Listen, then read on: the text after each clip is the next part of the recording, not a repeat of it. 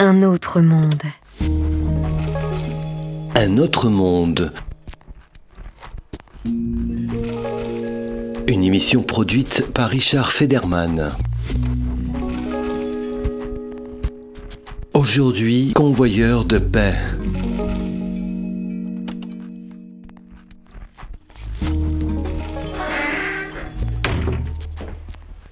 Tous les sons Bah oui, comme ça j'ai le son du bois, de la porte. De l'eau qui, qui coule dans la cafetière, euh, Ouais. Ça va, je suis du briquet qui euh, éclaire.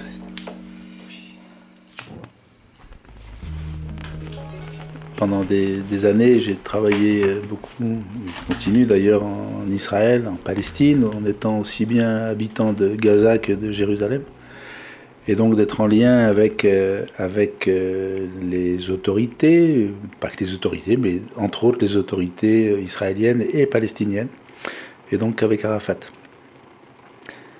Et, je me souviens de. J'avais un jugement sévère sur certains de ses comportements, sur, sur sa, manière de faire, de réagir, de sa politique, etc., sur toute la partie corruption, sur tout ce qu'on on dit d'Arafat. Et, et les événements ont fait, dans la préparation des congrès mondiaux des imams et rabbins pour la paix, les événements ont fait que j'ai dû le rencontrer à plusieurs reprises pour euh, obtenir certains accords, certaines rencontres, etc. Mais euh, je le connaissais avant, parce que euh, avant j'avais organisé, j'avais organisé un convoi euh, en 95. Donc c'est assez vieux. En 95, euh, au moment où le processus de paix était en train de se, était en train de se, de, partir en, en- vrille de tous les côtés. C'était la, fin de, ce processus de paix qui était en route. Et, euh, j'avais projeté d'organiser un, convoi de marchandises à Gaza. Et ce convoi de marchandises devait passer par Rafah. Donc il fallait l'autorisation de, l'Égypte pour pouvoir faire partir ce convoi, le faire passer, mais l'autorisation aussi d'Israël, parce qu'on ne pouvait pas rentrer euh, Rafah et dans la bande de Gaza sans passer par les, les, militaires israéliens, par les douanes israéliennes, par les, etc. Donc ça a été un, un travail assez fastidieux de, euh, de rencontres, de discussions, de négociations avec l'Égypte, avec Israël et avec Gaza, c'est-à-dire avec Amer Moussa, qui était le ministre des Affaires étrangères égyptien à l'époque, avec euh, Yasser Arafat, qui était euh, le président de- de- des Palestiniens, et avec Shimon Peres, qui était le ministre des Affaires israéliennes, des Affaires étrangères israéliennes. Donc on a négocié euh, avec les trois, et ça a duré quelques mois, jusqu'au jour où on a pu partir et rentrer à, et rentrer à Gaza. Ça a été une affaire assez incroyable et a priori impossible pour, pour beaucoup, puisqu'il a fallu réouvrir cette frontière de Rafah au commerce, euh, aux camions, au transport, qui n'était ouvert que pour les voitures euh, privées. Et en fait, euh, toutes, les, toutes les, les règles administratives existaient, sauf que ni les uns ni les autres ne voulaient demander à l'autre de, rentrer pour des raisons d'amour propre, enfin de, de politique, etc. Et là, notre, notre convoi a eu la chance de, de passer et de réouvrir cette frontière, en fait, aux, activités commerciales avec l'Égypte. À l'époque, c'était très important pour désenclaver Gaza. Et je me souviens d'être, quand on est arrivé euh, à Gaza, ça a été une grande fête, organisée par Arafat d'ailleurs.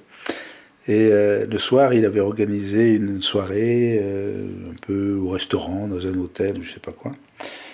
Et dans la discussion, je ai posé la question euh, euh, est-ce que vous croyez que ce convoi risquait d'arriver? Est-ce que vous aviez euh, la conviction, comme nous, que ce convoi allait arriver? Et il m'a répondu non. J'avais même parié contre toi. J'étais sûr que jamais vous ne pourriez passer. Je connais trop les Israéliens. Puis il a continué en disant oui, mais maintenant que le convoi est arrivé, je recommence à croire au processus de paix. Et le lendemain, on va à Jérusalem. Il y avait 30-40 personnes avec nous qui avaient accompagné le convoi. On va le lendemain à Jérusalem et Shimon Peres a dit pratiquement mot pour mot la même chose. Donc c'était intéressant de voir que euh, que pour les uns comme pour les autres, pour l'un comme pour l'autre, euh, eh le, la paix, mais euh, l'impossible était possible en fait. Mais ce qu'il fallait, c'était des, des rencontres, des hommes, des dialogues, des discussions, etc. Et puis quelques années après, euh, je rencontre Arafat chez lui à, à la Moukata, à, Ramallah. C'était en 2000. euh, enfin, je l'ai rencontré à plusieurs reprises, mais là, c'était l'histoire que je peux te raconter. C'était en 2000, euh, 2000-2001, par là, je me rappelle plus. Et, euh, et tu verras pourquoi ça a changé mon regard sur, euh, sur euh, pas mal de choses. Euh, on était en train de, déjeuner dans, la Moukata avec lui. Et puis, euh, à la fin du repas, il y a une petite fille qui rentre et qui, euh, commence à rentrer, à se promener dans la, pièce dans laquelle on se trouvait. Et, au bout d'un moment, Arafat, ça l'agace un peu. Il dit à quelqu'un qui était là, il dit Faites sortir cette petite fille, qu'est-ce qu'elle fait ici? Pourquoi vous la laissez, vous laissez rentrer comme ça? Et son chef de cabinet qui était là, le regarde et puis il dit Monsieur le Président, mais c'est votre fille. Et en fait, il n'avait jamais vu sa fille euh, au bout de trois ans. C'était très très poignant comme, comme situation. Et, euh, et après, on discute. Et euh, il me dit, tu sais, je suis vraiment un, homme de paix, mais je fais pas ce que je veux. Et euh, tout le monde croit que. Mais tu vois, par exemple, j'ai reçu cette lettre et il sort un, un courrier qui était, euh, si euh, sur ce courrier était écrit, si tu signes euh, avec Ehud Barak les accords de paix, ta femme et ta fille sont égorgées ce soir. Et il dit, qu'est-ce que je fais dans ce cas-là? Alors tu vois, je, raconte ça parce que on ne peut pas porter des jugements empiriques sur les gens, sur leurs décisions, sur quand on ne connaît pas toute l'histoire. Et, euh, et, il se trouve que j'ai pas envie de défendre la politique d'Arafat. C'est pas l'objet, il n'est pas là du tout. Il est simplement dans une relation humaine que euh, le jugement euh, direct comme ça, selon ce qu'on sait, ce qu'on connaît, etc. C'est pas suffisant. Il faut aller beaucoup plus loin pour pouvoir euh, pour pouvoir porter un avis qui soit qui soit juste et qui soit humain. Voilà.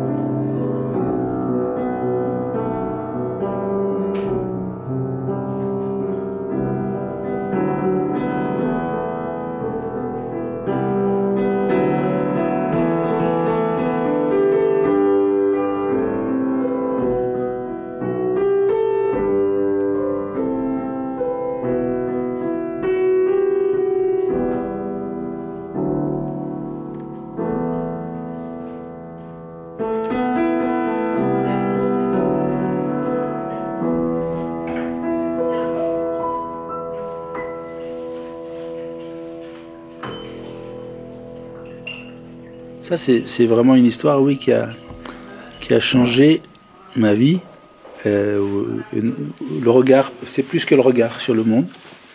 C'est euh, en 84, euh, mon père est mort, on l'a enterré en, en, 84, et à la fin de la messe d'enterrement, le curé me dit, on parlait, et puis il m'explique que qu'il avait jumelé sa paroisse avec une paroisse polonaise au sud de Cracovie et que mais que l'état de siège en Pologne c'était 80 81 par là mais qu'en 84 les gens se désintéressaient de la Pologne alors qu'en fait les problèmes étaient beaucoup plus graves en, en 84 qu'ils l'étaient en 81 sur le plan économique, sur le plan social, sur le plan humanitaire. Mais que les gens ne donnaient plus. En revanche, comme il avait créé des liens et qu'ils envoyaient régulièrement des camions pour, pour approvisionner en médicaments, en nourriture pour les enfants, etc. il avait toujours de la marchandise, mais il n'avait plus l'argent pour payer le transport. Comme c'était à la fin de cet enterrement qu'on discutait, je lui dis bah, si vous voulez, moi j'ai un camion, un gros camion, je, fais de l'élevage de chevaux, donc il me sert pour ça, mais je peux tout, à fait le nettoyer et tout ça. Et puis euh, faire un voyage en Pologne, ça m'intéresse, c'est une aventure, parce qu'à l'époque, c'était encore le rideau de fer, c'était euh, euh, un peu le mythe de, l'Est. Et voilà, donc je dis on va, on va faire un, voyage pour rendre service, et puis voilà.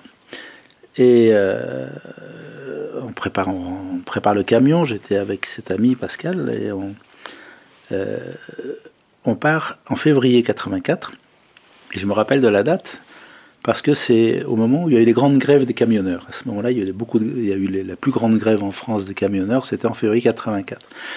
On part de Lyon euh, pour aller en Pologne. On prend le seul morceau d'autoroute qu'il y avait à l'époque, qui était entre Lyon et Villefranche-sur-Saône, avec le camion, et au bout de 10 km, euh, au bout de 10 km, la grève se déclenche. Donc on est coincé sur, cette, sur ce bout d'autoroute, on peut ni avancer, ni reculer, ni repartir. Et on a mis 36 heures pour faire 25 km. Donc pendant 36 heures, j'ai passé les vitesses, euh, débrayé, repassé les vitesses, etc. Et à la fin de, euh, ces, de ces 25 km, euh, le câble d'embrayage casse. Plus d'embrayage. Alors on se regarde et puis on dit qu'est-ce qu'on fait? On n'a quand même pas fait 25 km en 36 heures, on peut pas refaire demi-tour et puis donc, on, réparait le camion et tout ça. Enfin, c'est tellement ridicule. On continue et on y va sans boîte à vitesse, donc en passant, euh, euh, oui, euh, pas sans boîte à vitesse, sans embrayage, en passant les vitesses au régime. Ce qui voulait dire que quand on voulait démarrer, on le faisait avec le, démarreur, et, quand on voulait s'arrêter, il fallait freiner et caler pour pouvoir arrêter le moteur. Bref. Donc on a fait les 2000 km comme ça, 2500 km. On arrive à un moment, ça, faisait déjà deux jours, trois jours qu'on était parti, donc c'était beaucoup pour faire. Euh, on arrive au sommet d'un col, et au sommet de ce col, euh, au sommet de ce col, la, voiture, le camion tombe en panne d'essence quasiment. Euh, on n'arrive plus, mais on était, c'était trop bête, on était à un ou deux mètres du sommet du col pour passer de l'autre côté. Il cale et on redémarre et centimètre par centimètre, avec le démarreur, on arrive à, passer le col. Il n'est pas question de le pousser ou de quoi que ce soit. Et on entame la descente en roue libre, euh, etc. On arrive en bas de, en bas de, la, côte, 10, 15 km plus tard, je ne me rappelle plus, parce que je ne faisais pas spécialement attention à, tout ça. On arrive en bas, on rentre, ça nous met dans une petite ville. Euh, le camion s'arrête, je le mets sur le bas-côté. Et euh, là, il s'arrête complètement. Je tire le frein à main et la boîte à vitesse tombe par terre. Donc il n'y a plus de boîte à vitesse, il n'y a plus question d'avancer d'un mètre. Je sors du camion avec l'adresse de, là où on devait aller pour demander à, une dame euh, où est-ce que ça se trouve? Et elle me fait signe, elle me montre avec son doigt l'autre côté de, de la rue. Et en fait, on était garé au mètre près du côté, en plus du côté de l'église où on devait décharger. C'est-à-dire qu'on n'avait pas vu qu'il y avait une église et tout ça, parce que ça donnait sur l'autre côté de la rue, mais nous on était du bon côté et euh, on était garé au mètre près. Et là, à ce moment-là, j'ai dit, bah, le coup de bol, j'ai mis ça sur le compte de la chance, tu je veux dire un coup de chance, mais sans réaliser que toutes les aventures qu'on avait vécues pendant ces, trois jours et, d'arriver au mètre près, 2500 km plus loin, en panne d'essence, sans moteur, ça, c'était complètement surréaliste, ahurissant. Mais tu vois, quand tu, quand tu te lances dans une opération euh, qui pour les autres semble euh, impossible, qui, qui, qui, semble incohérente, qui semble utopique, chaque fois que, chaque fois que c'était juste, ça a marché.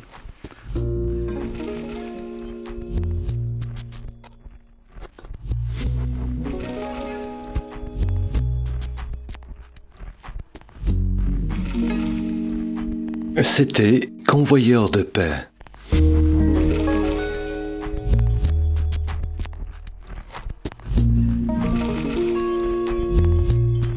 Un autre monde. Une émission produite par Richard Federman.